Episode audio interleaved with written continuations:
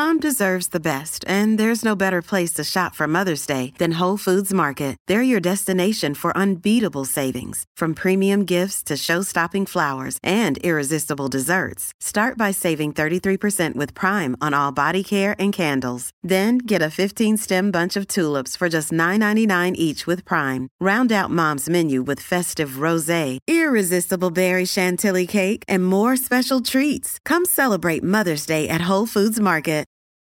This episode is brought to you by Reese's Peanut Butter Cups. In breaking news, leading scientists worldwide are conducting experiments to determine if Reese's Peanut Butter Cups are the perfect combination of peanut butter and chocolate. However, it appears the study was inconclusive, as the scientists couldn't help but eat all the Reese's. Because when you want something sweet, you can't do better than Reese's. Find Reese's now at a store near you. From sponsoring cultural events to partnering on community projects, creating youth programs to supporting first responders, at MidAmerican Energy, caring about our community goes beyond keeping the lights on. It's about being obsessively relentlessly at your service. Learn more at midamericanenergy.com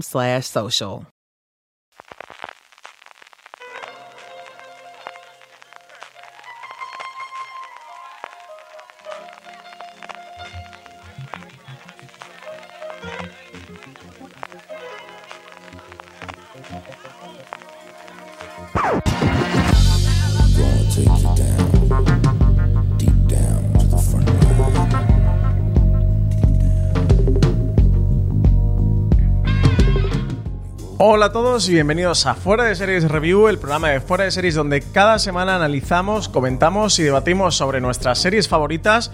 Hoy vamos a hablar de una de las series más polémicas de este 2020, una de las series que más polvareda ha levantado, que más reacciones a favor y sobre todo en contra también ha provocado, una serie de Netflix realmente interesante.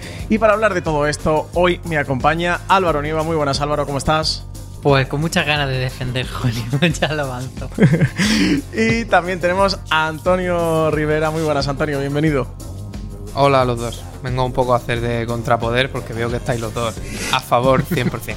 Sí, aquí creo que vamos a tener un poquito de espectro. Nos falta Alberto Rey, que ya sería el bando duro de la gente en contra eh, de Hollywood. Pero bueno, creo que sí que hoy complementamos un poquito los espectros que tenemos aquí de esta serie, que recordemos que está creada por Ryan Murphy e Ian Brennan, eh, que también Janet Moore que tiene mucho peso como productora ejecutiva dentro de la serie. Una serie original de Netflix. De hecho, aunque no sido el primer estreno de Ryan Murphy dentro de Netflix, la primera fue de Politician. Sí que Hollywood ha sido la primera serie que Ryan Murphy creó ex profeso ya para Netflix dentro de este famoso eh, acuerdo multimillonario. Siete episodios para una serie por ahora limitada, de momento limitada, luego comentaremos a ver si le damos segunda temporada a esto, ¿no? Que Ryan Murphy es el maestro de las antologías, una duración aproximada entre 45 y 60 minutos.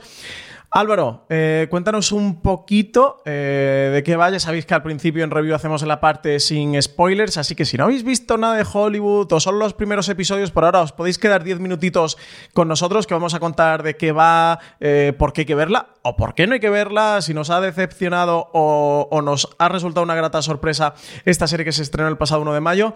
Álvaro, cuéntanos, métenos en contexto, ¿de qué va todo esto de Hollywood? Pues sin entrar mucho en spoilers, lo que podemos decir es que es una serie que se ambienta en el Hollywood clásico, pero que lo que propone es una historia alternativa donde un grupo de personajes que son actores, directores, guionistas van a intentar eh, conseguir ese sueño americano de triunfar en Hollywood, pero la particularidad es que son personas pues que por su condición sexual, por su raza, por su género, habrían sido discriminadas en ese Hollywood clásico y aquí pues parece que sí que van a tener cierta oportunidad de abrirse camino y entonces lo que propone la serie es como, pues eso, ¿qué habría pasado si esa gente pudiese intentar, aunque fuese, eh, llegar a, a ese sueño americano que en aquel momento estaba restringido para otro tipo de personas? Entonces lo que tenemos que tener en cuenta es eso, que parece una serie, digamos, histórica, pero no lo es, es una fantasía ambientada en un contexto histórico. Pues todo esto es lo que aborda desde un principio Hollywood y quizás lo que Antonio más Polvareda, como adelantábamos al principio del programa, ha levantado, más voces eh, se han posicionado en contra de Hollywood. La recepción general de la serie, yo diría, no sé cuál es vuestra impresión, pero bueno, si tiramos un poquito de Rotten Tomatoes o de Metacritic, es que ha sido mayoritariamente eh, negativa, poquita gente ha estado a favor. Yo creo que Álvaro, tú y yo podemos ser los mayores abanderados de Hollywood en España y cuando Ryan Murphy se pase los coronavirus y venga, creo que, no, que nos debe una cena para agradecernos los servicios prestados desde, el sector informativo. Eh, Antonio, ¿tú cómo, cómo te posicionas? Que yo creo, no sé, a priori que tienes una posición un poquito ambivalente, ¿no? Casi ecléctica de, de algo de las dos partes. Sí, a ver, yo como, como Alberto Rey que, que no está aquí, pero, pero sentimos su, espíritu. Y le vamos a echar mucha bilis, ¿eh? Por, por, ser una persona sin alma y sin corazón y que, se ha posicionado eh, beligerantemente en contra de Hollywood. A mí me ha dado una turra por WhatsApp. Bueno, a mí un día me llamó y me tuvo 54 minutos al teléfono, una llamada de 40 y otra de 12 porque se cortó entre medias. Menuda turra también me pego, ¿eh? Porque no me dejaba hablar el sinvergüenza. A mí, que ya sabéis que yo sí tengo una virtud de que soy de hablar.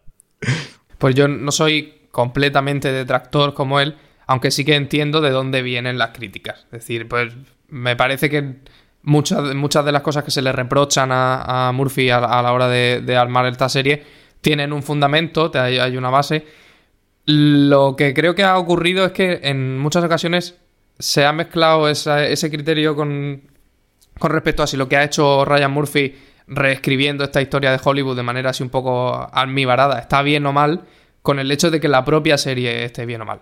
Y, por mi parte, aunque puedo tener mis reservas sobre cómo Ryan Murphy hace, hace esta escritura, con lo que es la experiencia de, ver la serie en sí, vaya, estoy totalmente a favor. Es una, no deja de ser una serie divertidísima, que te lo pasa bomba y que está muy bien hecha. Sí, yo creo que además mm, eh, lo que pasa con esta serie, además de lo que dice Antonio, que hay gente, yo sé, Francis, que a ti no te gusta decir a la gente no has entendido la serie, pero no, que no hayan entendido la serie, sino que no han entendido el juego que se propone.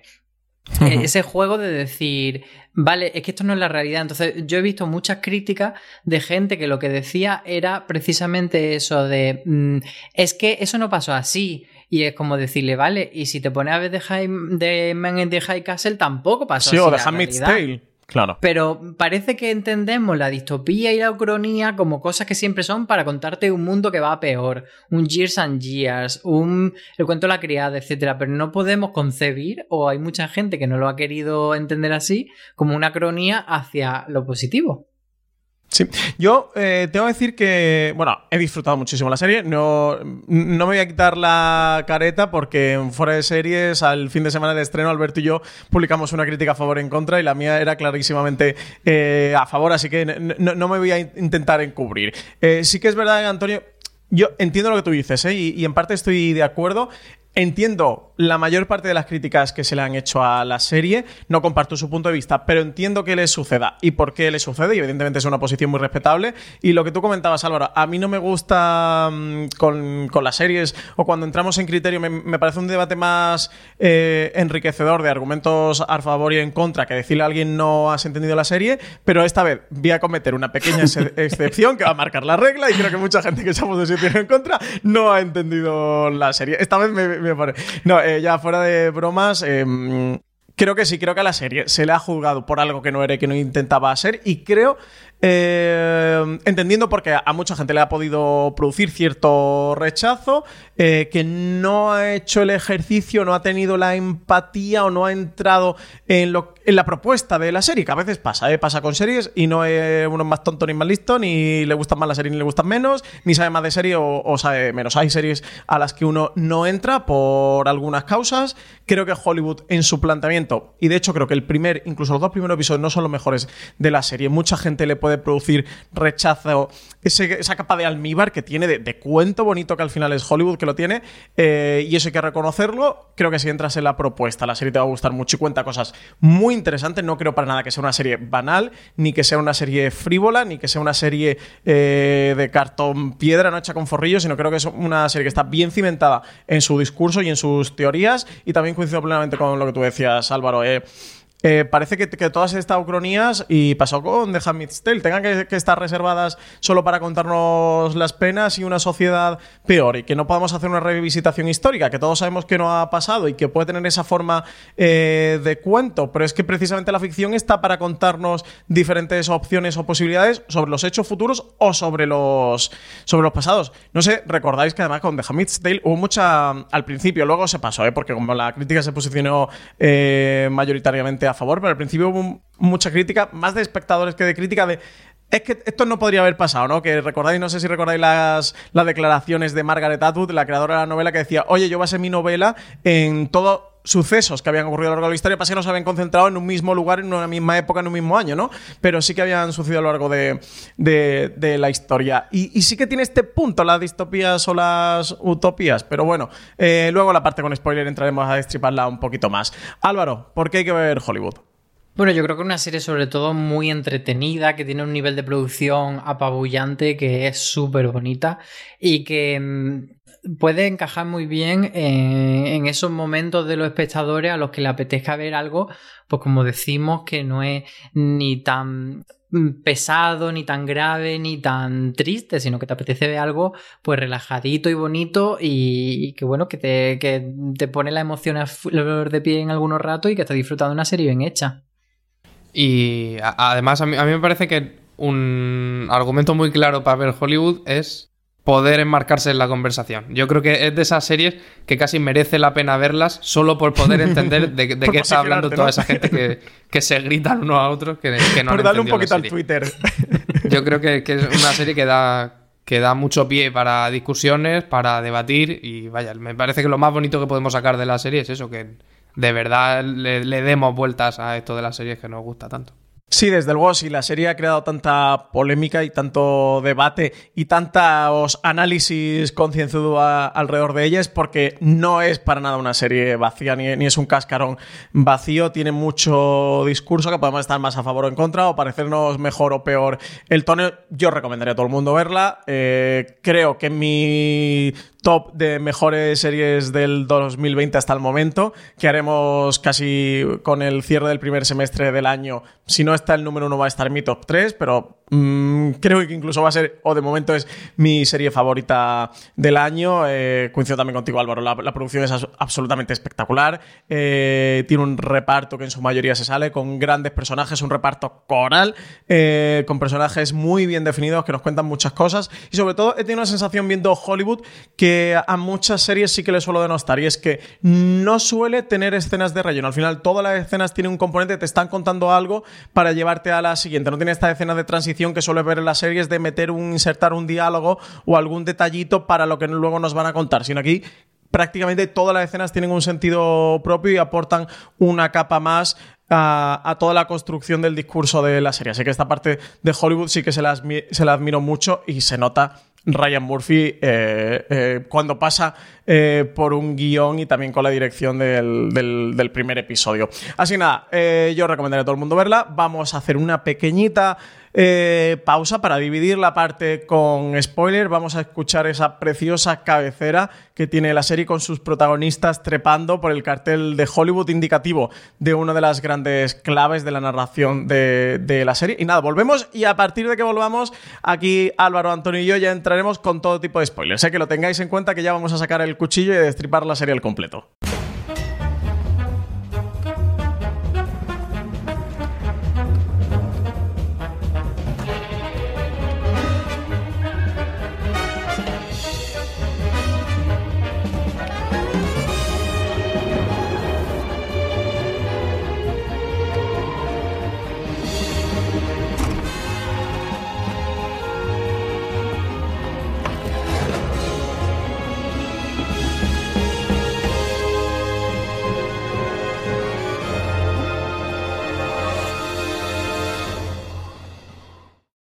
Volvemos ya al programa, este review de Hollywood. De nuevo lo vuelvo a avisar que ya vamos con todo tipo de spoilers, así que si no habéis visto los siete episodios completos de la serie y no os queréis reventar nada, o bueno, o si no la habéis terminado, pero no importa destriparos eh, cualquier cosa que vaya a suceder a lo largo de la trama, y en cualquier caso os recomiendo, si no lo habéis terminado, que os reservéis este review, lo dejáis ahí descargadito en vuestro reproductor de podcast, termináis la serie, que son siete episodios, que es cortita, y luego volvéis a escucharlos.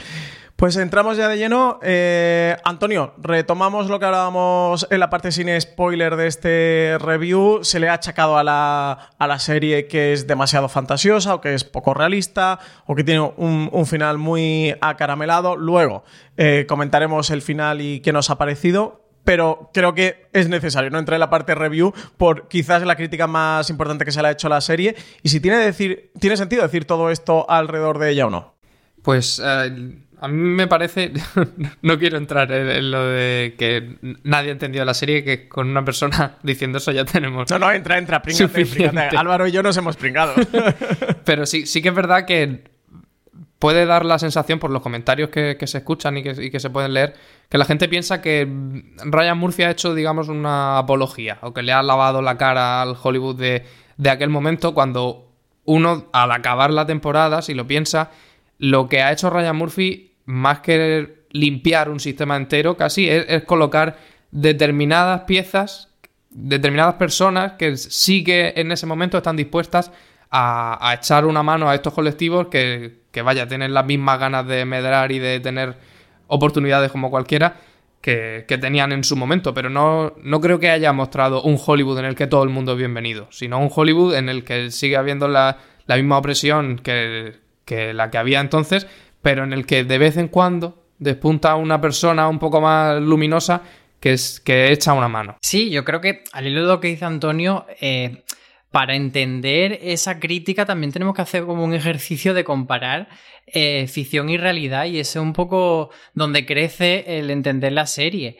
Eh, por ejemplo, en la trama de Rock Hudson, pues comparar cómo fue la vida de Rock Hudson en la vida real y cómo fue ese Rock Hudson ficticio. O sea, por mucho que Ryan Murphy reescriba la historia de Rock Hudson para darle un final bonito, eso no hace que no fuese realmente dramática su historia. Hmm. Y eh, que él ponga a una mujer al frente del estudio no significa que esa mujer realmente existiese, sino lo que, lo que nos está poniendo en relevancia es que no. Busca el dato real. Hasta los años 70 no hubo una mujer. O sea, pasaron 30 o 40 años hasta que hubo una mujer en esa posición. Entonces, ese ejercicio de hablar eh, realidad y ficción, yo creo que es lo que de verdad le da una dimensión a la serie. Aquí, sobre todo, creo que, todo lo que ha ocurrido alrededor de Hollywood y todo el debate que ha habido, bueno, eh, Antonio, tú publicaste eh, un artículo, bajo mi punto de vista, muy certero, que se titula así Ryan Murphy matará a Franco, la gran mentira de Hollywood. Lo de Franco, para quien no lo pille, es por, por una entrevista que publicamos en Fuera de Series con, Javier Olivares. Eh, era tuyo, ¿no? sí, bueno, una entrevista no, fue un artículo, sí, a raíz ¿Un artículo? del episodio del comienzo de, de la cuarta temporada del Ministerio del Tiempo en el que se planteaba la posición, la, el, de que tenían que salvar a, Franco y no entrar más, más porque esos son spoilers de otra serie. Sí, y, y eso, y que, Creo que al final lo que se ha establecido alrededor de Hollywood o alrededor de una serie realmente es un debate alrededor de, la ficción, de lo que concebimos como ficción, de las leyes de la ficción, de lo que se puede permitir o no, porque aquí en este Hollywood eh, estamos en un what if, estamos como en un desdoble de nuestra realidad, como si estuviéramos en el universo cinemático de Marvel, en el que tenemos una segunda tierra, una tierra 2, donde, donde nuestra realidad o la realidad que conocemos ha, ocurrido de una manera diferente. Pues bueno, como pasa en, The Man in the High Castle, ¿no? En, esta eh, Ucrania para quien haya visto la serie. Y creo que todo el mundo la ha analizado desde el punto de vista de nuestra realidad, cuando lo que están planteando es una realidad diferente, pero realmente plantean esa realidad diferente, como también eh, hace The Handmaid's Tale, para que reflexionemos sobre nuestra propia realidad. Y lo que comentabais es que cosas de las que ocurren en From sponsoring cultural events to partnering on community projects, creating youth programs to supporting first responders, at MidAmerican Energy, caring about our community goes beyond keeping the lights on. It's about being obsessively relentlessly at your service. Learn more at midamericanenergy.com/social. This holiday, whether you're making a Baker's Simple Truth turkey for 40 or a Murray's baked brie for 2, Baker's has fast, fresh delivery and free pickup, so you can make holiday meals that bring you all together to create memories that last. Baker's, fresh for everyone. Free pickup on orders of $35 or more. Restrictions may apply. Choose from a great selection of digital coupons and use them up to five times in one transaction. Check our app for details. Bakers, fresh for everyone. En la serie de Hollywood, en ese Hollywood de Ryan Murphy de los años 40, en esa edad de oro del cine, o no pasaron hasta décadas más tarde o incluso en nuestra época, en nuestra, en nuestra era, todavía no han ocurrido. Y creo que ahí es realmente donde Hollywood se vuelve una serie inteligente, donde es una serie realmente mordaz y donde hace una crítica salvaje al Hollywood desde el punto de, vista de Ryan Murphy, desde también el amor que le profesa Ryan Murphy a Hollywood y sobre todo al Hollywood de esa época del que es un gran admirador. Y añadiría yo que también crea, le da mucha dimensión el, ser consciente de que tenemos mucha nostalgia respecto a este tipo de, hasta esta época, estos años de Hollywood. Y, y claro, que alguien venga a decirnos, vale, era muy bonito, pero no todo era bonito. Esa cara bonita que recordamos era bonita, pero hay muchas cosas por debajo que no lo son. Entonces, esa reflexión también está ahí. Me parece bastante interesante plantearla y me parece que, que por eso he acertado llevar la serie a ese momento histórico, no solamente por crear un envoltorio bonito, como por ejemplo era Belves, que también era, entre comillas, un cuento, pero el contexto histórico lo único que hacía era peinado bonito, vestidos bonitos. Aquí sí que creo que, que se dialoga con eso. Y si estamos hablando de jugar con esta ucronía del Hollywood clásico, Álvaro, ¿qué es lo que más te ha gustado, lo que no te ha gustado de todo esto? Pues una de las cosas que me gustan mucho de ese juego de la ucronía, que algo que hace también Ryan Murphy en, en, American Horror Story, es cuando juega con cosas que sí son reales, pero te las cuenta un poquito distintas, eh, te coge una anécdota, pero la convierte en algo de ficción. Entonces, todo ese juego que luego es muy interesante ponerte a leerte la Wikipedia, los artículos, a, leerte todo Internet, me parece que algo. Mm, que, le, que te ayuda a que, a que la experiencia sea no solo lo que ves en pantalla, sino lo que luego tú también investigas, etc. Ahí algo que señalaban algunos periodistas que no, le, que no les habían gustado de la serie, y yo la verdad lo comparto, y es que puede parecer por momentos que esta revisión o esta utopía que, que construye Ryan Murphy es para algunos de los excluidos en el Hollywood de entonces, pero no para todo el mundo. Como que hay determinados tipos de cuerpos que sí caben, pero determinados tipos de cuerpos que no. O algunos tipos de sexualidades. Es decir, en, el Hollywood de Ryan Murphy se da hueco a gente como Archie, como Camille, como los protagonistas, pero no dejan de ser todos probablemente la gente más guapa que yo he visto en mi vida. Que a, la vez también está creando otra vez unas imágenes que, excluyen a los demás. Sí que es verdad que tiene este punto como Abercrombie, ¿no? Todo, todo el casting, que es muy Ryan Murphy por otra parte. Es que esto se le ha criticado bastante, como que no tenga hueco, ¿no? Como que lo haya colocado en los márgenes orientaciones sexuales, géneros o razas, pero no también cuerpos o personas que estén más rellenitas o mejor tengan menos cuerpos apolíneos o cuerpos menos canónicos del Hollywood. Pero de, por el otro lado sí que es cierto que e-, esta discusión a lo mejor no es demasiado fértil. Es decir, nos lleva a decidir está bien o está mal lo que hace Ryan Murphy, pero es una cosa muy de blanco negro. A mí me, parece muy interesante que, la pregunta verdadera que plantea Ryan Murphy eh, no es si está bien o mal, sino para qué sirve. ¿Para, qué ha servido ahora en 2020 eh, revisar el Hollywood de, entonces y hacer una especie de reparación histórica que no tiene ningún efecto real en el hoy. Y esa, me parece que es la pregunta más, más interesante que plantea. Sí, al hilo de eso de la reparación histórica, uno de los críticos de Estados Unidos, creo que era de Slash Field, criticaba el hecho de que al ganar el Oscar eh, Peg en la ficción estaba eliminando a la verdadera ganadora y decía que era importante también a nivel social por X, porque era una, una película de judíos, etcétera, tal. Y, y, claro, yo lo que no entendía era como ese planteamiento partía casi de que le han quitado el Oscar de verdad a esa película y eso ha pasado y es como, no, es una historia alternativa y, ya está, y te plantea ciertas cosas, pero la historia sigue siendo la que es. Sí, yo es que más que ver la serie como una reparación o cogerlo de ese punto eh, de vista, creo que es que lo que pretende es contarnos qué bonito hubiera sido que aquella sociedad no fuera como era, que, en un principio te está contando. O sea, cuando tenemos al señor que dirige los estudios y que se niega a hacer una película con una protagonista afroamericana, eh, ese Hollywood con, el que empieza Hollywood es el Hollywood que, nosotros vivimos. Lo que te plantea y donde hace ese clic del what if es que de repente todo empieza a cambiar. De que este señor sufre un infarto y entonces el poder de los estudios lo coge una mujer.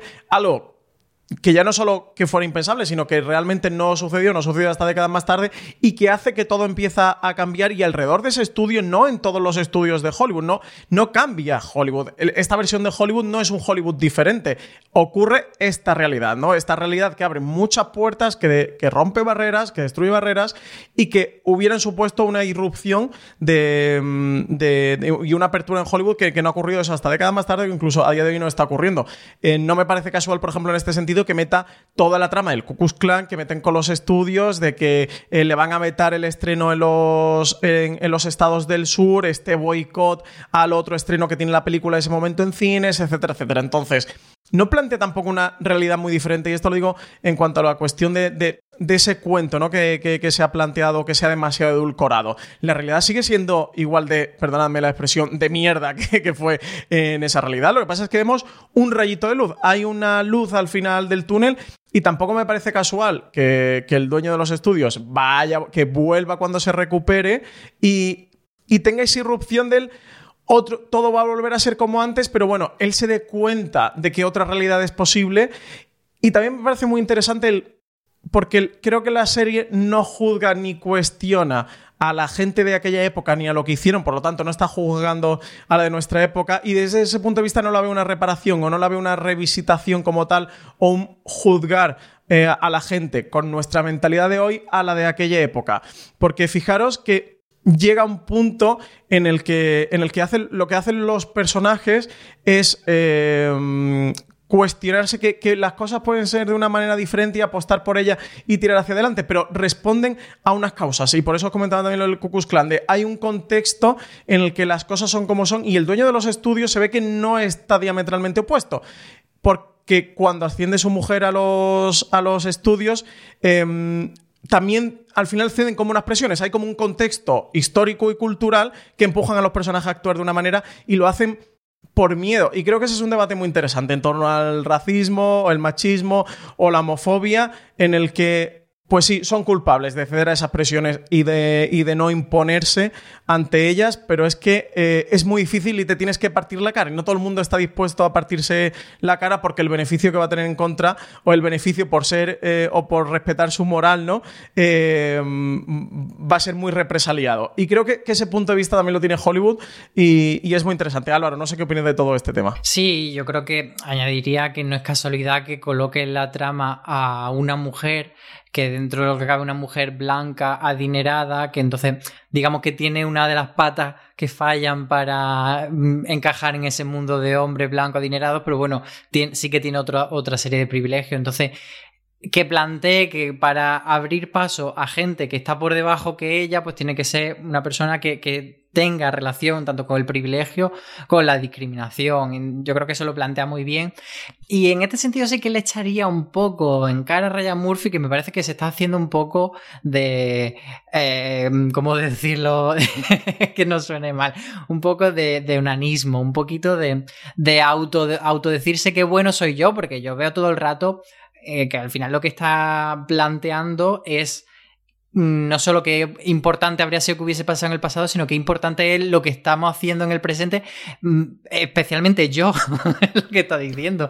Todo lo que hago yo con Pose tiene un, porqué y al final te está justificando porque es importante que él ponga a personas trans a contar historias eh, detrás de las cámaras de una serie trans, que es Pose, por ejemplo, y porque él va dando cierta oportunidad a cierto colectivo en su serie. Entonces yo ahí veo un poco de, de ego y de megalomanía y entiendo el juego y además si conocéis un poco la figura de Ryan Murphy, pues vais a ver que él está representado, yo creo, mucho en la figura de Dick, que es ese productor que está ahí esperando Sí. la oportunidad, pero que es muy inteligente, que es súper sagaz, etcétera.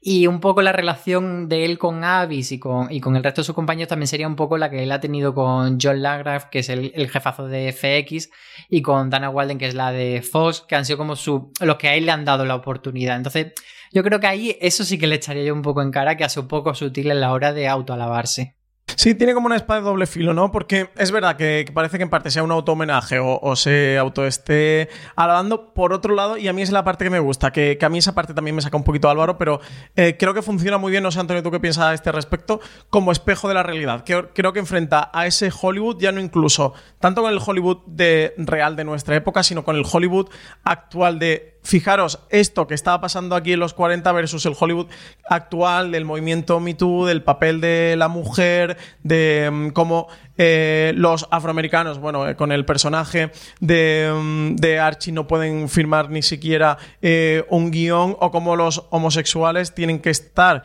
eh, ocultando su sexualidad porque, porque si no, no van a poder tener un papel o van a poder trabajar y ya no solo te lo hace con un actor como este trasunto de Rock Hudson, sino con el propio Dick, que es un productor, que es una persona poderosa dentro del estudio, que de hecho es casi más poderoso que el propio jefe del, del estudio, porque realmente es quien lleva el peso, pero sí que vive toda su vida eh, ocultando su, verdadera, mm, su verdadero deseo sexual por lo que le pueda ocurrir o lo que le pueda suceder. Sí, a mí me parece muy curioso las preguntas que, que te despierta con respecto a, la visibilidad en nuestro propio tiempo, porque sí que, sí que es cierto que hay ciertos colectivos que, que luchan por hacerse un mínimo hueco en la industria en- dentro de la serie de Hollywood, que en el presente ya llevan bastante camino recorrido, y, y te hace pensar, por ejemplo, en, en el- la posición de, de la comunidad trans, por ejemplo, que, que Ryan Murphy recupera en, en otras series. Que el, el hecho de poner en una película para representar a una persona negra a una persona blanca pintada con, con betún es algo que ahora nos queda lejísimo y nos parece una locura, una cosa muy grotesca, pero no deja de ser parecido a lo que ocurrió hace poco, por ejemplo, con, con Belén Cuesta en La Casa de Papel. Más o menos traducido al, a la comunidad trans. Entonces, Sí, o la polémica de Scarlett Johansson, ¿recordáis? Con la película que interpretaba a un, a un personaje asiático. por eso, eh, ese tipo de polémicas las tenemos todos los días y al final Es que sigue ocurriendo. Es que todo esto de Hollywood que la gente se plantea como cuento dulcorado y como cronía, es que eso yo, mm, eh, viéndola, recordado con- constantemente de Handmaid's Tale lo que ocurrió con su primera temporada, porque es que, señoras y señores, que estas cosas pasan, que a lo mejor el casting es un poco Abercrombie, eh, que sí, eh, que a lo mejor Ryan Murphy se, hace- se está haciendo un homenaje. Pues sí, pero creo que si a todas las series las examinamos con esta lupa, a todas le sacamos sus defectos. ¿eh? Eh, Aquí es poner en la balanza de lo que también realmente te está aportando Hollywood y lo que te está contando Hollywood, que tiene un valor, y no darle la espalda a todo eso que sí que, tiene, que tiene un valor. Sí, además viendo la serie se te van ocurriendo ejemplos con, con todos estos personajes ficticios. Yo creo que todos estamos eh, con la cabeza activa pensando en ejemplos más o menos similares.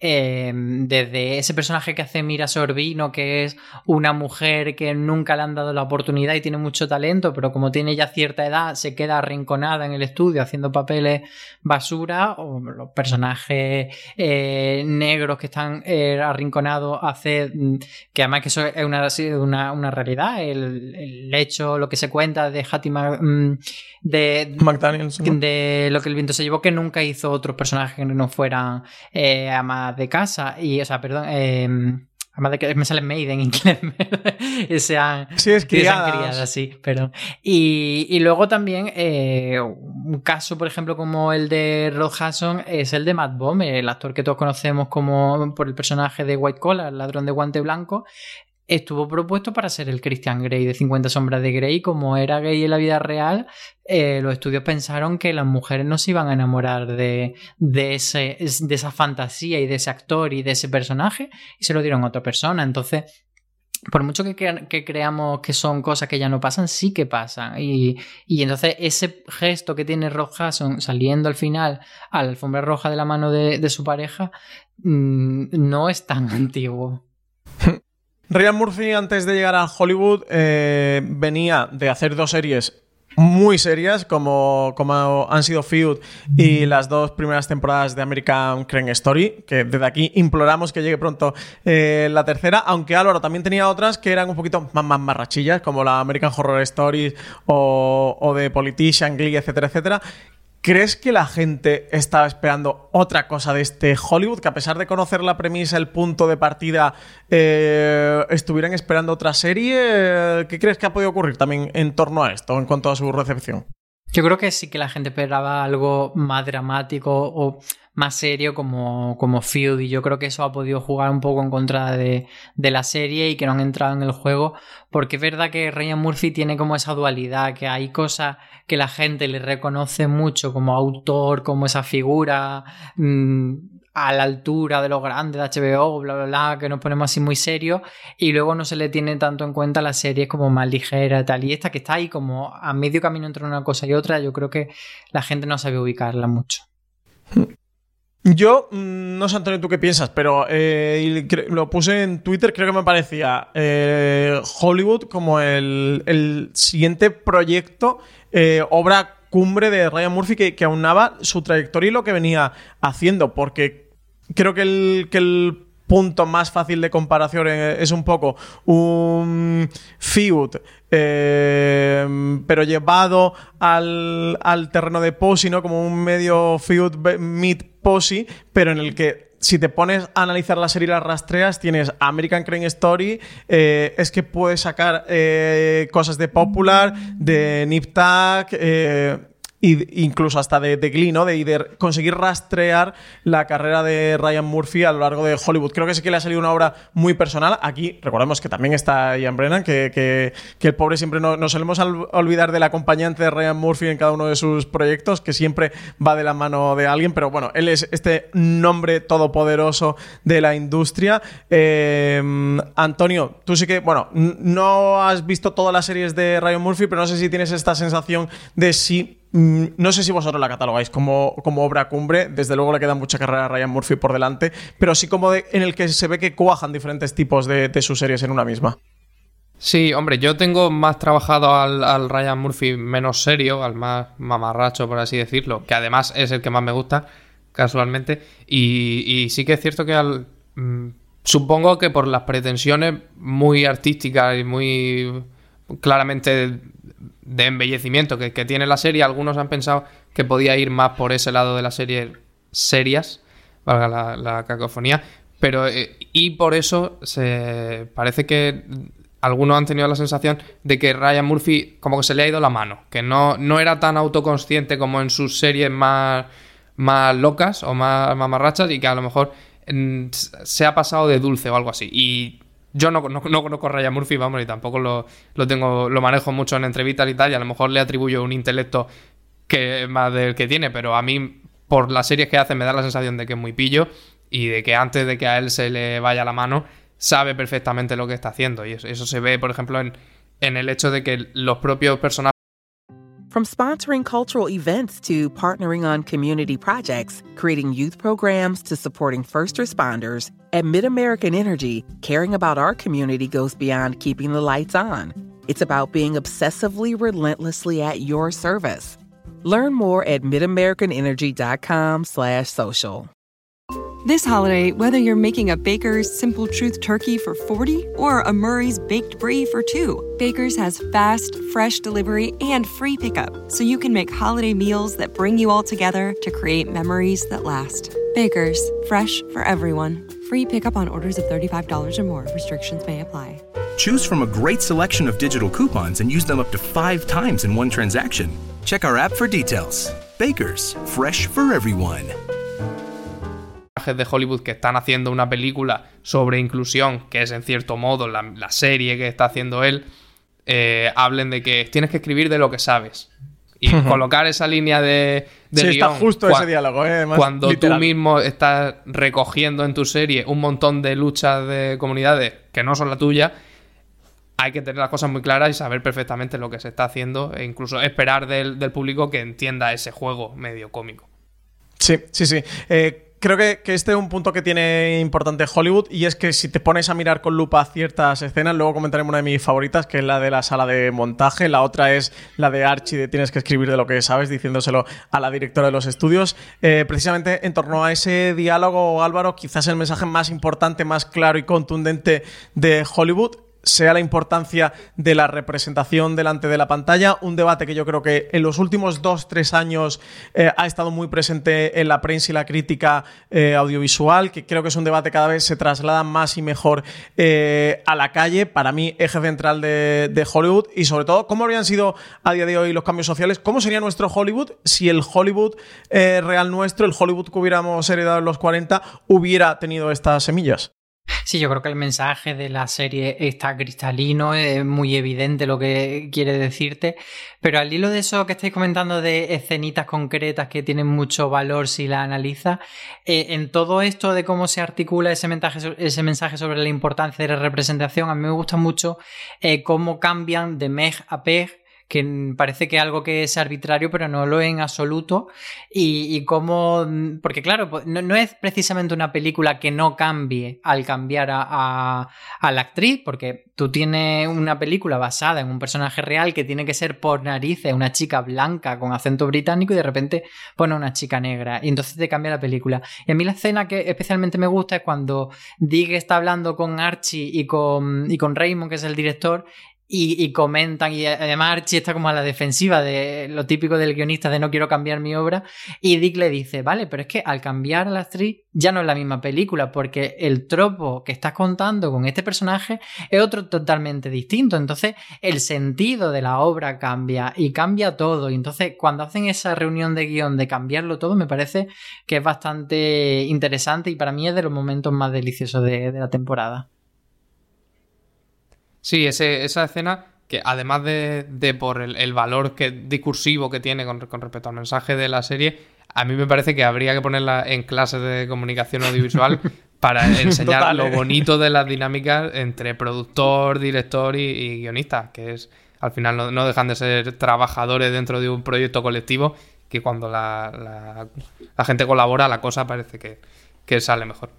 Sí, a mí una de las cosas que me ha llamado la atención viendo Hollywood, eh, especialmente con la figura del productor de Eric Samuel, que es uno de mis personajes favoritos eh, de la serie, eh, interpretado por Joe Mantelo, dignifica mucho la tarea del productor, pero sobre todo creo que la dignifica explicando cuál es realmente su trabajo y en qué consiste su trabajo. Tanto la parte buena como la parte mala, porque se ha hablado mucho de, la trama esta de la pasta, en la que eh, Raymond Ansley, el personaje de Darren Criss, se gasta los 25 mil dólares estos extras en lo de las letras y tal, y te cuenta el conflicto entre director y productor, en los conflictos de dinero, es verdad que la solución, que, es donde se le ha atacado mucho, bueno, pues que van allí a otra vez a lo de los de la gasolinera, a recaudar el dinero y tal, y que eh, ponen esta especie de, de hucha, ¿no? Y empieza ahí todo el mundo a prostituirse como locos para recaudar dinero y tal. Pues verdad que puede ser una trama un poco más chufla, así un poco, bueno, pues eh, divertida y tal, pero sí que te, está contando cómo funcionan eh, las cosas, de por qué funcionan, cómo funcionan, te, da un contexto, te da una explicación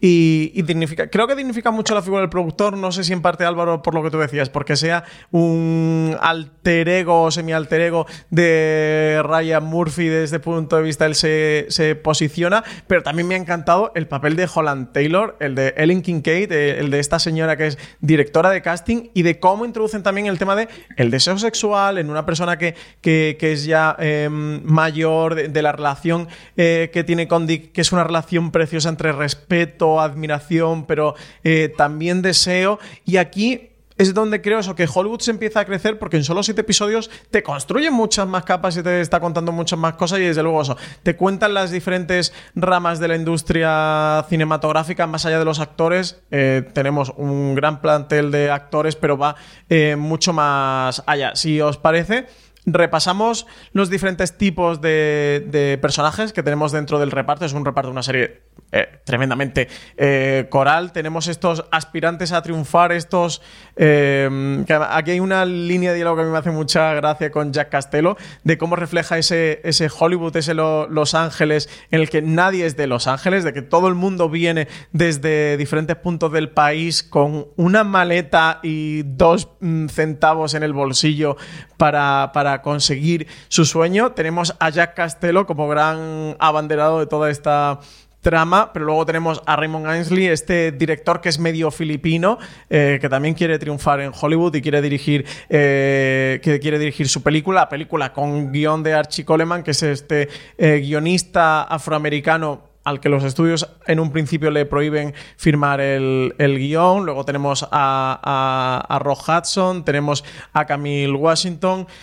Antonio, ¿cómo ves toda esta trama de, estos aspirantes a triunfar que nos propone Ryan Murphy? Que desde luego, bueno, pues a lo largo de su trayectoria eh, van a tener suerte, ¿no? Vemos una historia de unos desposeídos o desheredados que finalmente van a terminar triunfando en este Hollywood cuando nuestro Hollywood real jamás podrían haber triunfado. Sí, algo muy bonito de, esta serie es que el, reparto, a pesar de, incidir, como hemos hablado antes, en estos cuerpos esculturales, es bastante coral y sobre todo no, no, hay un protagonista individual que se lleve todo el mérito, que sea el héroe que redime a los demás. Están, todos luchan cada uno por, por su causa, que al final es la causa de todos. Todos contribuyen a un, a un fin único, que además se ve muy bien representado en esta escena de créditos, que a mí me parece chulísima, en la que están escalando por detrás el, el signo de. Bueno, la, señal, esta del. De, con las letras de Hollywood. Y que, y que cobra un sentido nuevo, por ejemplo, cuando ves en la serie que están intentando llevar al cine la historia de, de Peg and Twizzle. Porque el, hecho de que estén todos escalando, todos a una, la, la H de, de, Hollywood, después te lleva a pensar que para qué estarán escalando esa, esa, esa señal y qué harán cuando lleguen arriba. Y creo que le da esa especie de giro un poco más retorcido y más maquiavélico, que es lo que más me gusta a mí de las obras de Ryan Murphy y que creo que esta serie, aunque un poco escondido, lo mantiene. A mí me gusta mucho esa unidad que hay entre los personajes, pero también vemos eh, cómo para algunos es más fácil triunfar que para otros. Y, ahí yo creo que eso es lo que aporta el personaje de Jack Castello, que es el que tiene todo de cara, simplemente eh, es el hombre blanco, hetero, eh, cis y, guapísimo. Entonces, claro, todo le va a salir bien. Y curiosamente, el único que al final no se lleva el Oscar, que eso también. Justo eso es lo que te iba a decir. Está ahí, está muy bien hilado eso. Y luego, eh, del personaje de, de, Raymond, que es el, director que interpreta a Darren Criss, me gusta mucho que hay una capita que tiene la serie que es como meter cosas eh, casi autobiográficas. Y es que cuando Darren Criss hizo el personaje de Andrew Cunanan en American Crime Story, el asesinato de Gianni Versace, se le criticó que por qué hacía un actor blanco de un personaje que era medio filipino, porque nadie se daba cuenta de que realmente Darren Criss es medio filipino. Y, lo que pasa es que eh, tiene apariencia de blanco y entonces lo que se dice el passing, que también también es algo que se comenta en la serie, que es pues que pasas por blanco, entonces tienes más facilidades y el mundo se te abre las posibilidades mucho más que si fuese racializado o, tuviese una apariencia eh, mucho más racializada. Entonces, yo creo que meter eso, que viene de la vida real, con un personaje de ficción, también está. Eh, me parece como que le da muchas capas ahí a la serie. Luego, quizás la otra gran parte del, reparto, este tan con el que tenemos son los miembros de la industria, eh, eh, esos personajes que trabajan eh, dentro del estudio o fuera, como la gente Henry Wilson, donde vemos a, Jim Parsons, a Sheldon Cooper en un, papel tremendamente diferente, intentando salir de, ese corset que, le ha marcado el éxito de Big Bang Theory. Pues tenemos también a Patty Lupon como Avi Samber, la, mujer que se hace cargo de los estudios después de la enfermedad de su marido. Tenemos a Dick Samuel, lo comentamos antes, este productor, o a Linkin Kate, la directora de casting. Para mí, mi favorito, pero es que es Dylan McDermott y de verdad, qué, bien sonríe este hombre en pantalla. Es ese Ernie West, para mí un personaje precioso. Como estamos en la parte con spoilers, voy a decir mm, quizás dos de mis cinco o seis escenas favoritas de la serie, porque tengo muchas escenas favoritas de Hollywood, eh, sea em, cuando, cuando lo sientan en la mesa Archie y Raymond Ainsley y le piden eh, que, forme parte del reparto de, la película y te cuenta también la historia de, este hombre que, realmente llegó a Hollywood para triunfar dentro de la industria cinematográfica, que se vio absolutamente relegado, que ha pasado su vida, bueno, al final como mm, prostituto eh, de lujo y con este negocio, bueno, que realmente que está basado en una historia de Hollywood eh, real y en el libro, Álvaro, no sé si te acuerdas cómo se llama, que no lo recuerdo. Em, Scotty Bowers. Scotty Bowers. Scotty Bowers, eso. Está realmente basado, libremente basado en la vida de Scotty Bowers, aunque bueno, hay mucha polémica en torno a Scotty Bowers, si eso fue real, si no, cuánto él puso de ficción o de literatura o cuánto era historia real, pero bueno, es un personaje inspirado en toda esta historia, que es una historia entre loca, simpática y graciosa del Hollywood pasado. Y a mí me resulta un personaje muy tierno, con mucha alma, con mucho corazón, y es el punto en el que Hollywood creo que pasa si entras en la serie de ser edulcorada o acaramelada o almibarada, como cada uno le quiere llamar, a ser una serie muy emotiva donde los personajes se tratan bien, se cuidan, eh, se quieren, se apoyan unos a los otros y donde del fruto de apoyarse y colaborar y cooperar y trabajar juntos consiguen el éxito. Creo que todo eso eh, cuaja en el personaje de Ernie West y eso, aparte Dylan McDermott está fabuloso. La otra es la escena que tiene junto a, Holland Taylor cuando le confiesa su enfermedad y, el diálogo que, luego eh, transpira de, todo ello. No sé para vosotros, Antonio, si tienes por aquí, ¿qué, qué te parece toda esta trama? Estos miembros de la industria y si tienes algún personaje favorito entre ellos. Sí, yo coincido contigo. A mí el, personaje de, Ernie West me encanta, sobre todo porque aúna esta cosa que, otra vez, no dejamos de darle vueltas a las críticas que han salido de sobre la serie, pero es que han sido tan contradictorias que, merece la pena repasarlas. Y a mí me parece que este personaje reúne esta doble crítica de que por un lado es muy almibarada y por otro lado es, es problemática porque plantea esta trama del de la prostitución dentro, del, dentro de la gasolinera. Entonces, creo que ese giro de llevar, arrastrar toda una serie azucarada y amable y entonces que el, giro final que permite que se haga la, que se produzca la película sea este despliegue de prosenetismo increíble y que todo parezca feliz, creo que de, esa, de esos planteamientos verdaderamente desquiciados y ácidos que, hacen de Ryan Murphy un creador interesante. A mí, a decir verdad, sí que la parte de, la gasolinera me parece como que se come demasiado eh, lo que luego viene siendo la serie, sobre todo en el tramo inicial, eh, casi que parece que la serie va de eso y luego al final te tira por otro lado. Entonces me parece que está un poco descompensado. Y también me pasa con el personaje de Henry Wilson, que mm, lo veo como un poco eh, demasiado oscuro para el tono general de la serie, que no me parece mal, pero sí que se le da cierta redención y a lo mejor ya no encaja con, con ese final que se propone tanto, aunque bueno, también tiene su parte que no es totalmente. O sea, no, se le perdona del todo y de hecho. Eso te iba a decir, si tú crees que realmente redime al personaje, porque yo para mí no lo redime, ¿eh? O sea, creo que le da el punto de.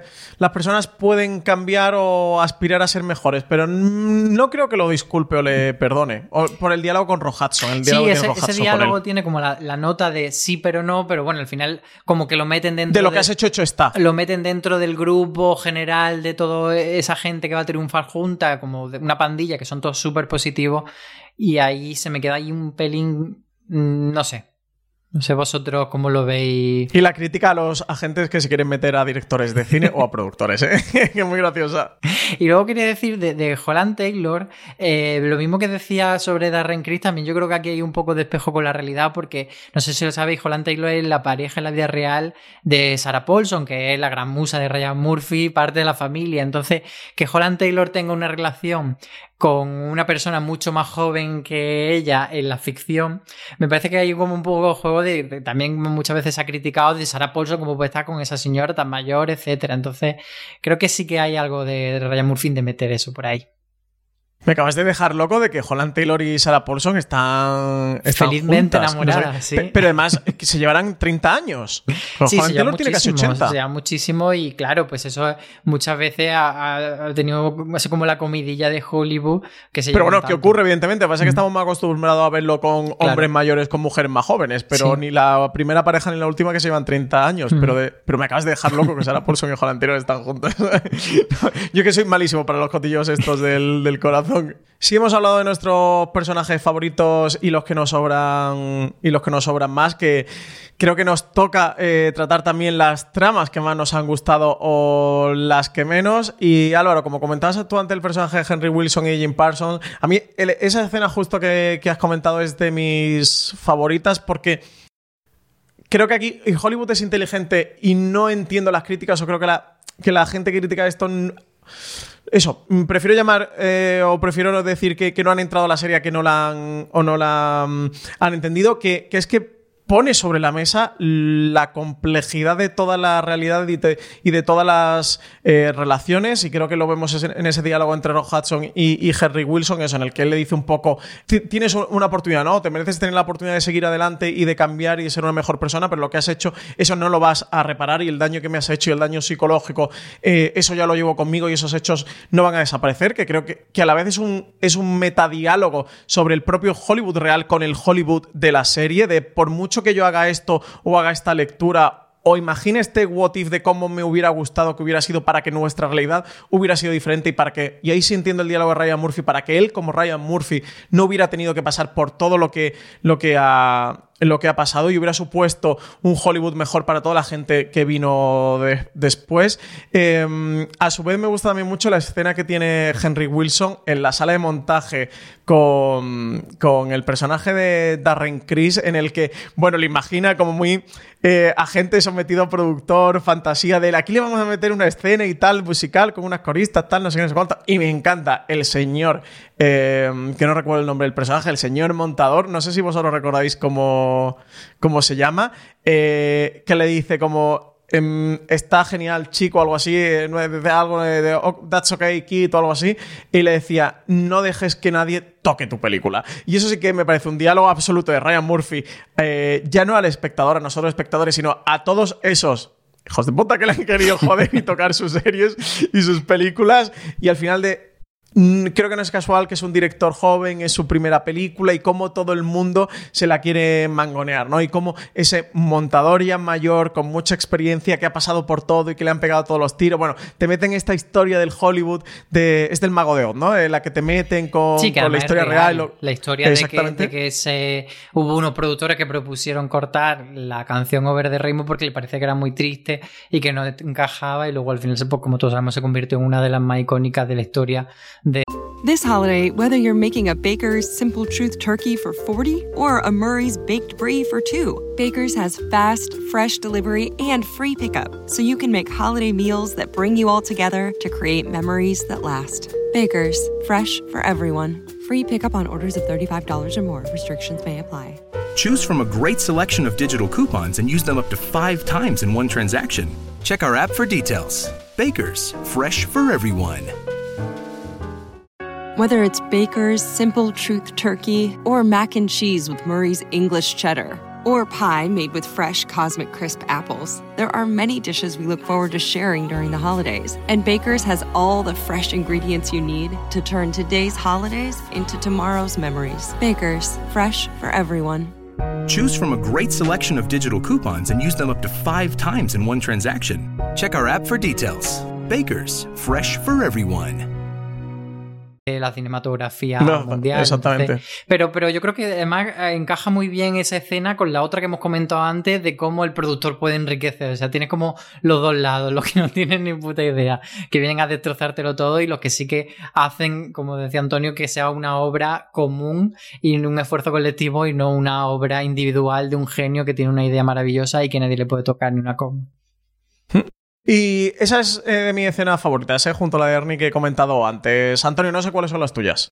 Pues eh, yo quería destacar que además ese productor, que me parece que es un, personajazo y con, unas barras de diálogo que caen como, como, el plomo, luego tiene su momentazo, porque al final es él el que permite que la película salga a la luz, porque había escondido una cinta de prueba viendo que, un productor como, como, Henry Wilson venía a toquetear y a hacer estupideces con el final de la, de la película había guardado una copia y después de que venga la policía y la quemen, es él el que, el que permite el que permite que la, que la película salga a la luz. Que está bien porque además es uno de, tantos personajes que tienen unas pequeñas apariciones, pero que son, que son importantes y está guay que, se reivindique esos, esas pequeñas estrellas.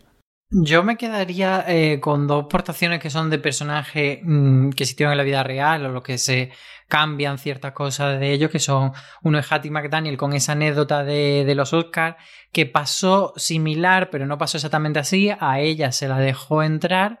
Eh, pero es verdad que no se colocó en la mesa que, mm, que le correspondería como, como, candidata al Oscar, sino que tuvo que estar como en la parte de atrás de, de la platea y no pudo pasar. En, en, la serie lo cambian un poco y dicen que se queda en el hall.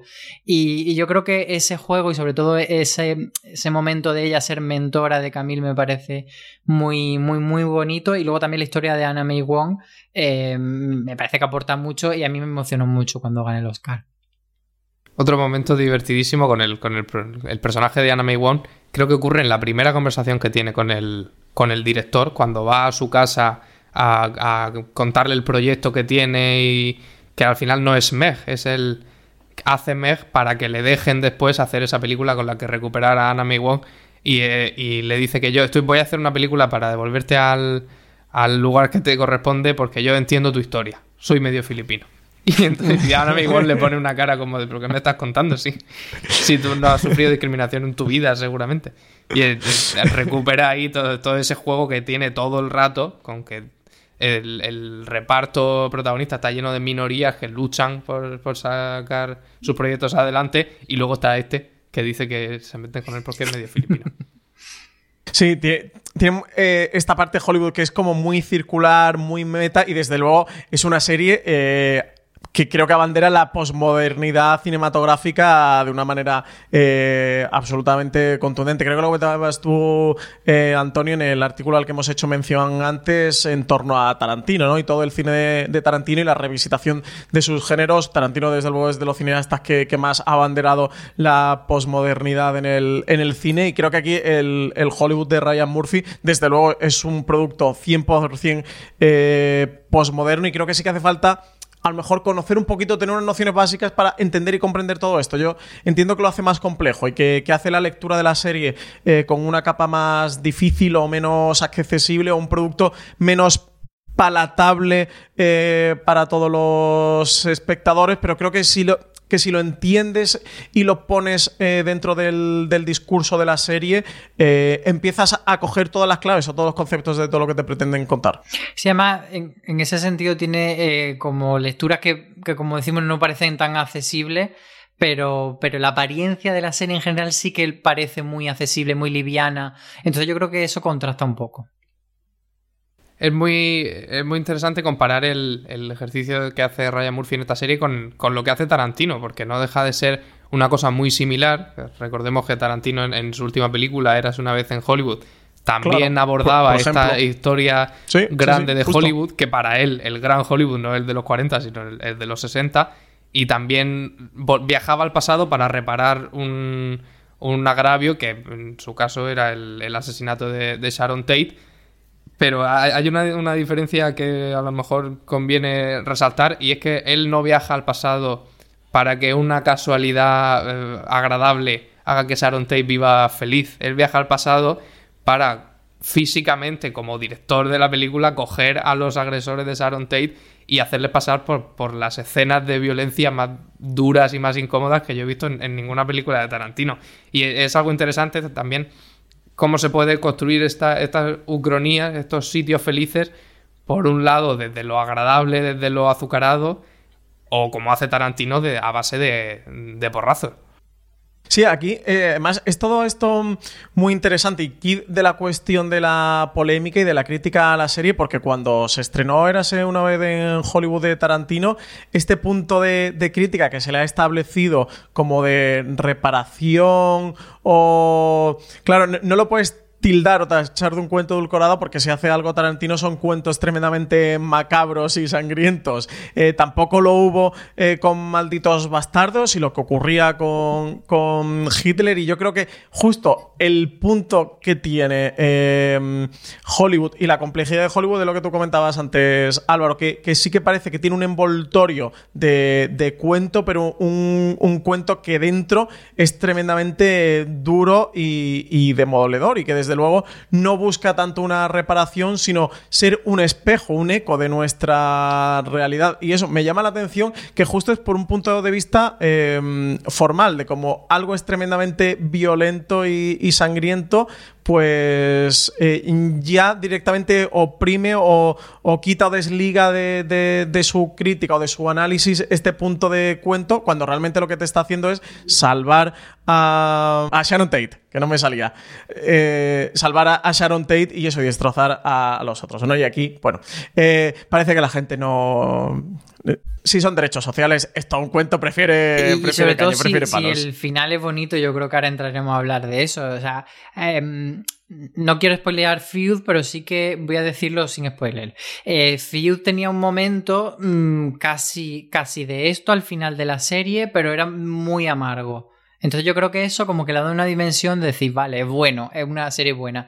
Pero si lo hacemos desde, la felicidad, desde esa gran celebración, ese reparto de Oscar, ese momento todo feliz, parece como que cuesta mm, creernos que algo puede ser bueno. No sé, no sé si puede ir por ahí. Sí, sí, sí. No, justo para ir acabando este review que ya se nos ha hecho la hora de programa. Eso, no podemos despedirlo sin hablar del final de la serie, un último episodio, un séptimo episodio que es muy importante, que también eh, certeramente, como todo lo que hace Ryan Murphy en esta serie, pues se titula Un final hollywoodiense. Le mete esta connotación que es muy importante y es clave de lo que ocurre, de lo que va a ocurrir en el episodio también para que hagamos la lectura correcta sobre el episodio. El nombre apunta mucho, Álvaro, eh, ha sido muy criticado. Eh, ¿Tú lo defiendes o no? ¿Qué te parece esta gala de los Oscars en la que ganan casi todos? Y antes lo comentabas, menos, menos Jack. ¿Qué te parece? A mí me parece muy bonito, o sea, yo me emocioné eh, tanto con el discurso de Anna May Wong como,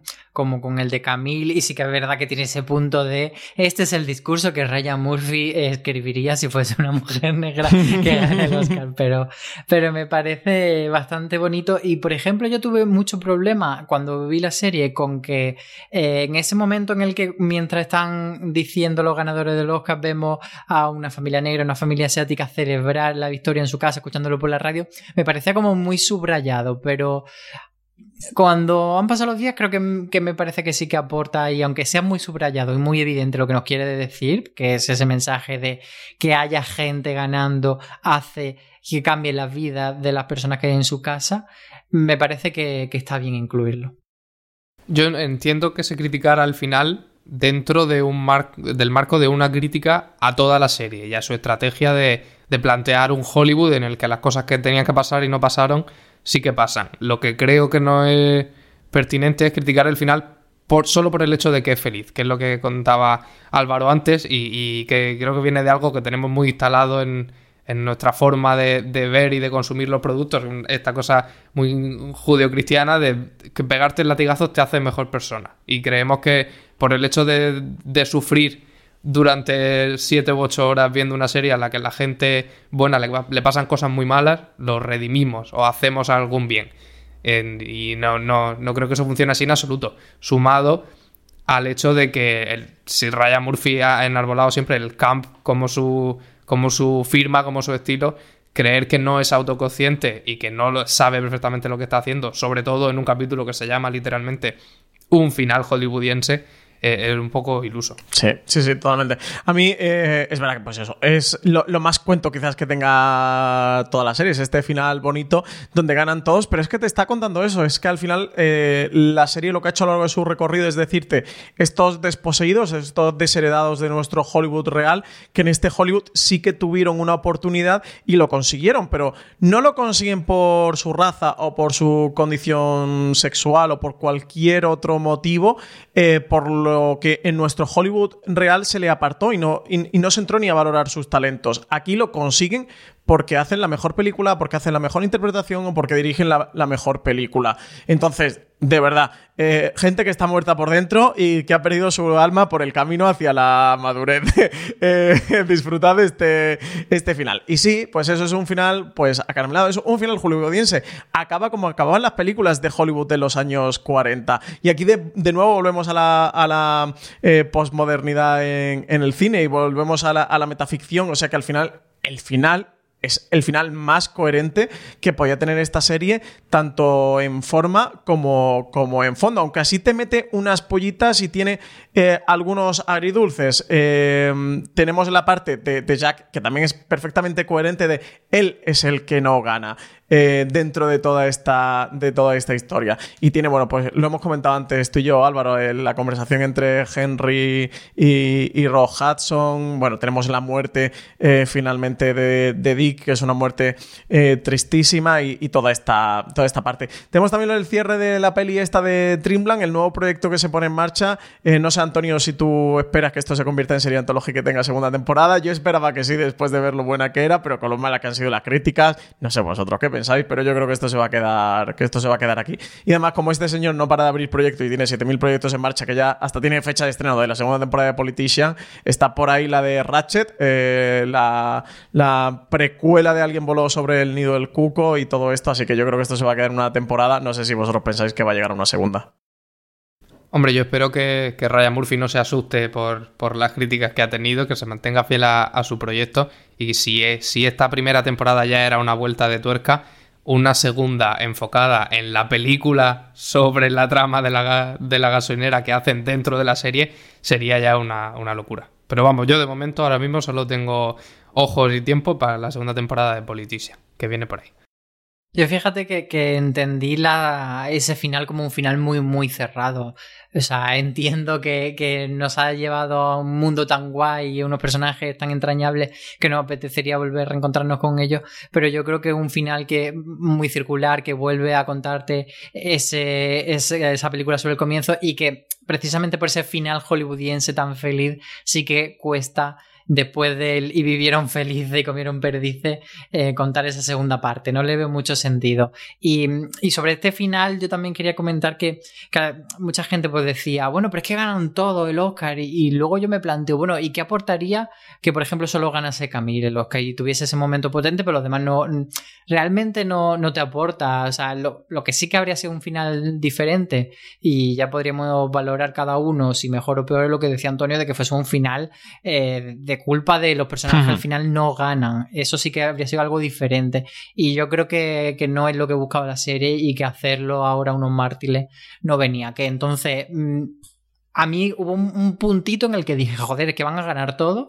Eh, no es demasiado, pero luego dije, ¿y por qué no? Pues, ya que estamos en esta fiesta, pues vamos a, a sacar champán y a no, Yo sobre todo creo que el punto de que gane te están reforzando la idea de que, de que eran muy válidos, de que ese proyecto tenía que ser así, con ese guionista, con esa actriz, con ese director. O sea, creo que lo que hace es reafirmar eh, las decisiones que se tomaron en el estudio que eran las correctas, de que a pesar de todos los condicionantes en contra de, esa amenaza de boicot y de todo lo que se jugaron, que el riesgo, y creo que también se lo está diciendo Hollywood, y es un diálogo directo con Hollywood de el riesgo, salirte de tu zona de confort, apostar por ciertas cosas porque están bien y porque son buenas y porque tienen talento y porque realmente son las mejores, a pesar de otros condicionantes que nada tienen que ver con, con, con el arte o con el audiovisual, tiene su recompensa y te arriesgaste y ganaste. Y creo que que realmente esa gala te, te, refuerza, te refuerza esa idea. Y hombre, es que Jack Costello, muy buen actor, tampoco es. Entonces. Ni Hudson, que tampoco eh, Álvaro, tú que eres Ryan Murfero eh, a tope. Eh, creo que eres el más cualificado aquí de los tres de esta mesa para decirnos en qué posición eh, meterías entre las mejores o peores series de Ryan Murphy y colocarías a Hollywood.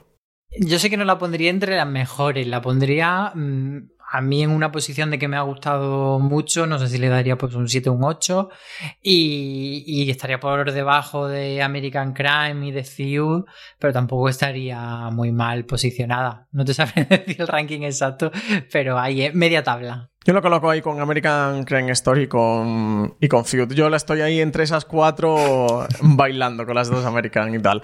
Bueno, pues esto ha sido el, el review de Hollywood. Eh, ahorita casi 10, yo creo que tenemos para otra hora y 10, pero vamos a cortar aquí porque si no le vamos a pegar la turra a todos los oyentes de fuera de series. Pero oyentes, los que os habéis quedado con más ganas de contenidos de, sobre Hollywood, con más debates sobre Hollywood y con más contenido, que sepáis que en tenemos varios eh, de ellos. Por ejemplo, una crítica a favor y en contra que hice yo junto a Alberto Rey. También tenéis la crítica que precisamente hizo Álvaro Nieva sobre la serie. También qué hay de cierto en las historias y personajes que, que en Hollywood, también eh, por Álvaro. Y por último, el artículo que hemos comentado a lo largo del review de Antonio Rivera, si Ryan Murphy matara a Franco, la gran mentira eh, sobre Hollywood. Acercaros a foreseries.com, eso, tenéis mucho más contenido sobre Hollywood, tenéis mucho más contenido sobre series en general. Eh, Antonio, muchísimas gracias por haberte tenido hoy aquí en este review para que nos hayas contado qué te ha parecido Hollywood. Gracias a los dos, un abrazo. Álvaro, muchísimas gracias también por habernos contado tus impresiones y todas tus ideas y opiniones sobre la serie Ryan Murphy. A vosotros, que siempre una alegría hablar de, la serie de Ryan. Y un honor, ¿eh? Tenerte como experto de Ryan Murphy de fuera de series de cabecera, un honor haberte tenido aquí en este review. Nada, esperamos que, que hayáis disfrutado el programa. Ya sabéis, si os ha gustado, que tenéis mucho más contenido en formato podcast en la cadena de podcast de Fora de Series. Suscribiros a nuestro contenido en audio, lo tenéis disponible en Apple Podcasts, en Evox, en Spotify o en cualquier reproductor de confianza que sea el que utilicéis. Muchísimas gracias por haber estado aquí acompañándonos, escuchando y tener mucho cuidado ahí fuera.